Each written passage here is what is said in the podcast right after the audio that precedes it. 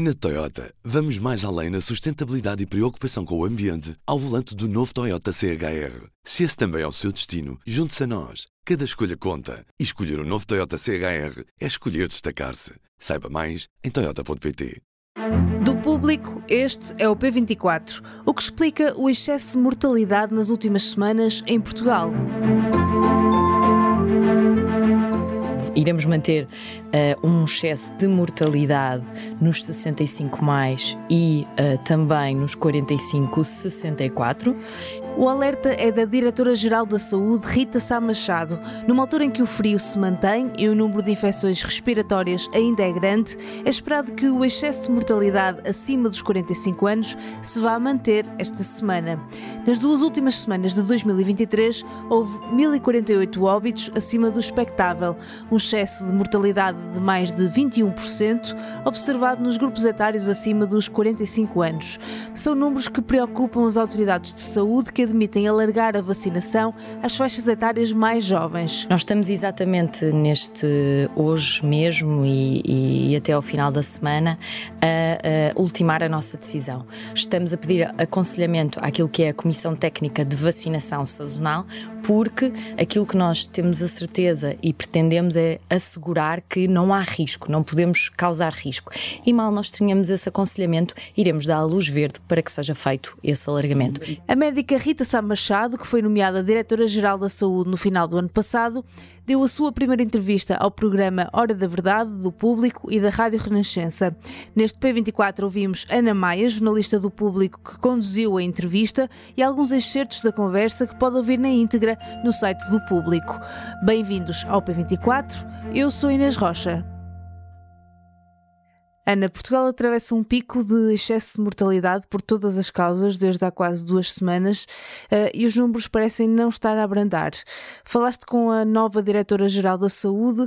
O que é que, na ótica de Rita Sá Machado, explica estes números? O que nos eh, foi transmitido pela nova Diretora-Geral da Saúde é que esta semana uh, será de esperar que esse excesso de mortalidade nas faixas etárias acima dos 45 anos uh, se mantenha. Fruto ainda de facto de estarmos num, com uma grande atividade epidémica e, e, neste momento registrar também aqui um período de, de frio que tem sido prolongado no tempo.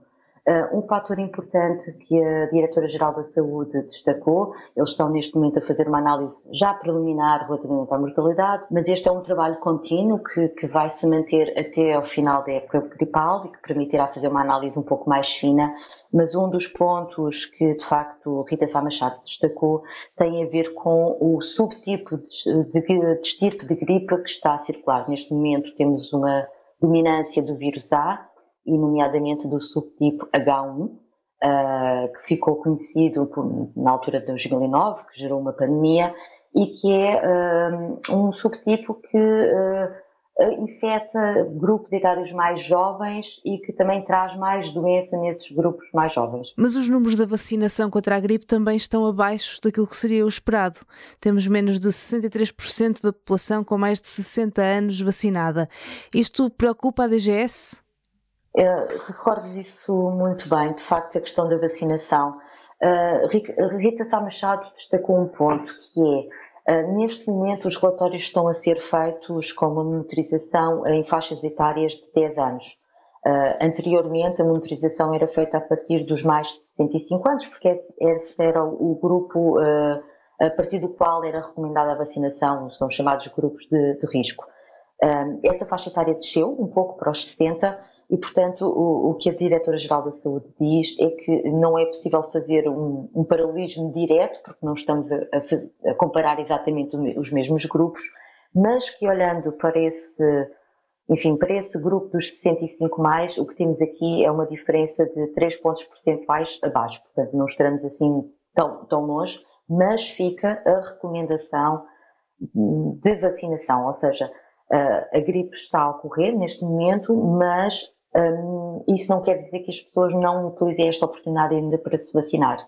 Deixa, fica essa, essa recomendação de que se ir à vacinação e também, enfim, algumas medidas de proteção que nos habituámos a ver uh, durante a pandemia, como o uso, de máscara em sítios onde há mais uh, aglomerados de pessoas, acima de tudo, se a pessoa tiver sintomas uh, gripais, é uma forma também de, de, de proteger os outros. Ouvimos então o apelo da Diretora-Geral da Saúde a que a população se vacine para conter esta epidemia de gripe A. Mas este, esta variante está incluída na vacina deste ano. Está, e por isso é que este apelo que nós temos feito e temos organizado enquanto campanha de vacinação e continuamos ainda a fazer é tão importante para que as pessoas se vacinem.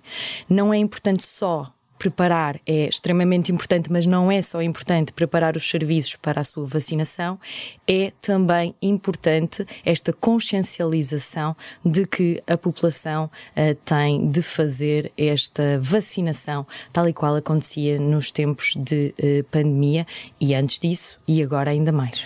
A nova Diretora-Geral da Saúde tem apenas 36 anos e ela própria sublinhou isso na entrevista.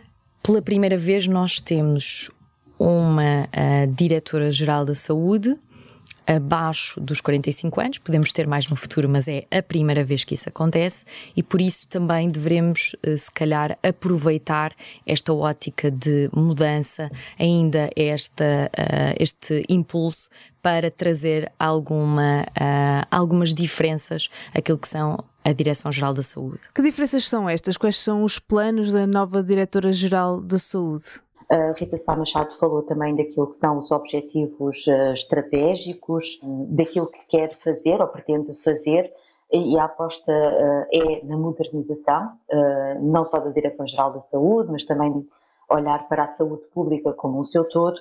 E fica aqui também um, ponto que me parece importante, até porque saímos de uma pandemia há relativamente pouco tempo, que é a questão dos recursos humanos. Há aqui uma, uma certa chamada de atenção para a necessidade de, do reforço dos recursos humanos e para a necessidade de se conseguirem captar talentos também para a Direção-Geral da Saúde. Aliás, uh, olhando para as eleições que vão acontecer em março e pensando que vamos ter um novo governo não daqui a muito tempo, um, ficam aqui alguns desejos da nova Diretora-Geral da Saúde e um deles tem mesmo a ver com esta questão de, de, dos recursos humanos, do reforço dos recursos humanos, da capacidade de atração de talento, um, porque esse é um ponto fundamental para se conseguir a reforma e a modernização de, desta área. E de se olhar para a saúde uh, pública uh, como um todo, uh, como uma estrutura importante um, que tem que encontrar o seu lugar nesta nova reorganização do Serviço Nacional de Saúde um, e, e, que até agora ainda não teve esse, esse espaço uh, dominante que se calhar devia ter. Ana, muito obrigada. Obrigada. Esta quinta-feira há episódio extra de Como Assim para ouvir. A partir das 16 não perca mais um episódio sobre um fenómeno de popularidade entre pais, a série infantil Bluey. Os sons que ouviram neste episódio foram captados pela Rádio Renascença. A música do P24 é da Ana Marques Maia. Tenham um bom dia e até amanhã.